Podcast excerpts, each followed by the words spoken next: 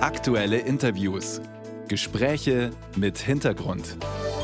Ein Podcast von Bayern 2. Bundesgesundheitsminister Karl Lauterbach hat in den letzten Tagen und Wochen viele offene Briefe erhalten. Er hält an der Teillegalisierung fest und ist jetzt schon am Telefon. Aber bevor ich ihn spreche, bringen wir Sie noch ganz schnell auf den Stand der Dinge. Bayern 2 kurz erklärt. Wer unterwegs ist, darf 25 Gramm getrocknetes Cannabis bei sich tragen. Verboten ist der Konsum in der Öffentlichkeit in Fußgängerzonen zwischen 7 und 20 Uhr.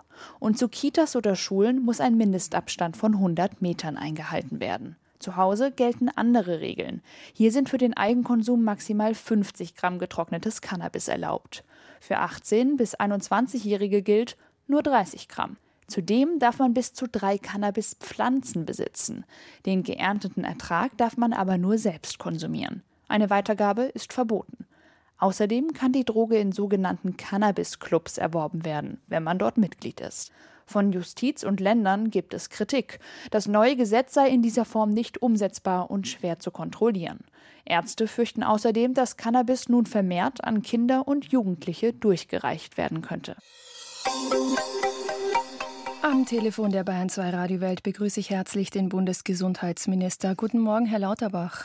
Guten Morgen, Frau Eder. Herr Lauterbach, die Ent Entwicklung meines Gehirns ist bedauerlicherweise nahezu wahrscheinlich abgeschlossen. Das ist bei Jugendlichen anders. Da wird das Gehirn bis zum 25. Lebensjahr noch umgebaut.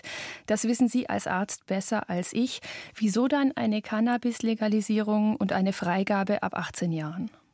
Das ist einer der Gründe, dass also wir wissen, dass Cannabis das wachsende Gehirn beschädigen kann. Also das ist eine Gefahr, die wird unterschätzt.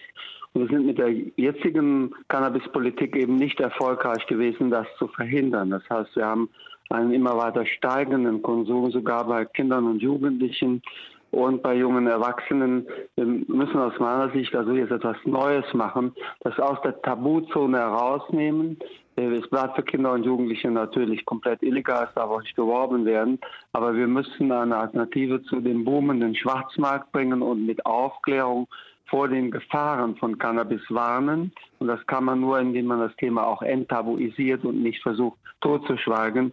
Die jetzige Lage kann so nicht weitergehen. Wir haben stetig steigenden Konsum. Aber selbst wenn ich da mitgehe, wäre es ja möglich gewesen, in Ihrem Gesetz zu sagen, okay, ab 21, ab 23, das war ja auch das, was Neurobiologen gefordert hatten.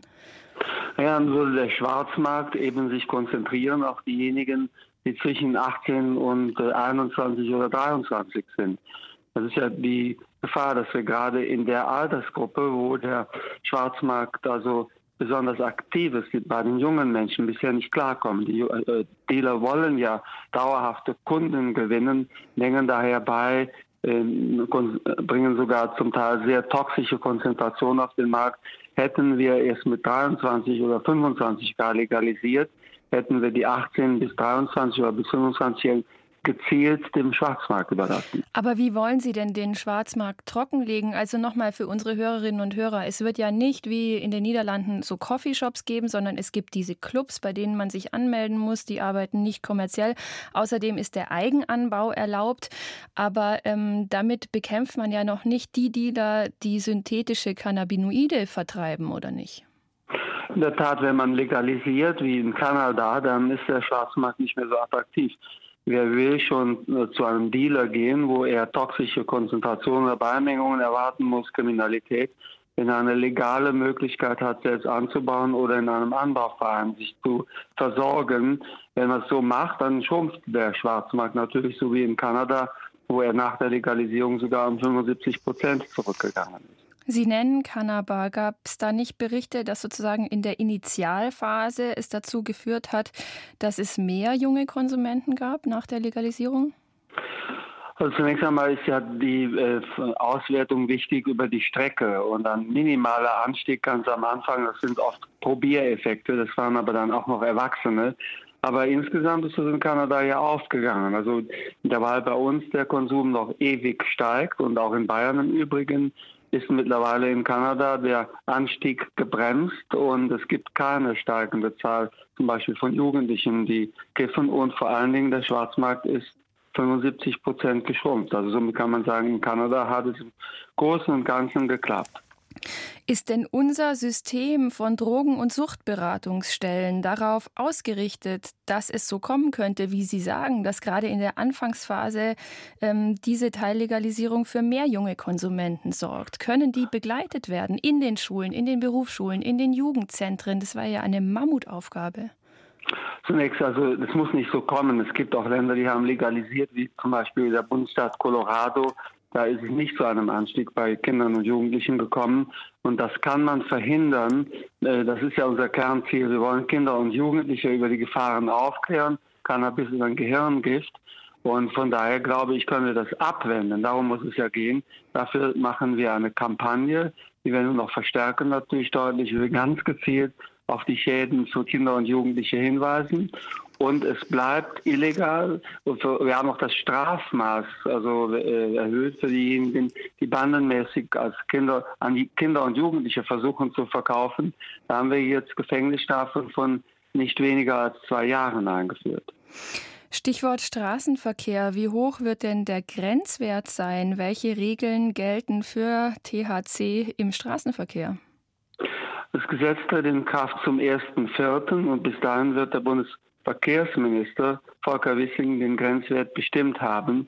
Es gibt dort also viel Erfahrung auch von Seiten der Gerichte für Grenzwerte. Die sind aber zum Teil, wenn die sehr unterschiedlich gehandhabt und wir werden einen deutschlandweiten Grenzwert werden wir ankündigen zum 1.4. Daran arbeitet Volker Wissing. Aber es gibt doch schon seit 20 Jahren etwa eine Expertenkommission, die gerade diesen Grenzwert sucht. Ähm, wieso ist das bisher nicht gelungen? Was soll Volker Wissing in den kommenden vier Wochen gelingen, was jetzt 20 Jahre lang nicht gelungen ist? Na, wir haben keinen deutschlandweiten Grenzwert äh, gesucht bisher in Deutschland, sondern wir haben mit den Gerichten bestimmt, äh, wie also zum Beispiel das Fahr Flüchtigkeitsverhalten gewesen ist von jemandem, der unter Cannabis gefahren ist. Aber die Aufgabe, einen Grenzwert zu bestimmen, das ist keine Hexerei. Wir haben sehr viel Erfahrung und das wird bis zum 1.4. natürlich festlegen. Wie ist es mit der Wechselwirkung am Steuer zwischen Alkohol und Cannabis? Das ist eher eine Hexerei, das abzuschätzen, oder? Ja, wie gesagt, die äh, Details werden hier durch den Verkehrsminister geregelt. Aber selbstverständlich ist es immer besser, wenn man gar nicht unter Alkoholeinfluss fährt auch äh, nicht Cannabis konsumiert, wenn man fährt. Aber lassen Sie sich etwas anderes fragen. Also das sind doch keine neuen Probleme, sondern wir haben ja jetzt sehr viele Menschen, die Cannabis konsumieren. Es werden mehr. Und also wir haben bisher keine klar geregelten Grenzwerte. Der Grenzwert, der muss sowieso kommen und wir wollen jetzt eben das Problem in den Griff bekommen, dass es eben immer mehr sind, die unter dem Einfluss fahren und immer mehr sind, die auch nicht genau wissen, wie Cannabis wirkt. Und Sie rechnen heute im Bundestag fest mit einer Zustimmung? Ich rechne mit einer Zustimmung ganz fest. Herzlichen Dank für Ihre Zeit. Herzlichen Dank an den Bundesgesundheitsminister Karl Lauterbach. Danke sehr nach Berlin. Ich danke Ihnen.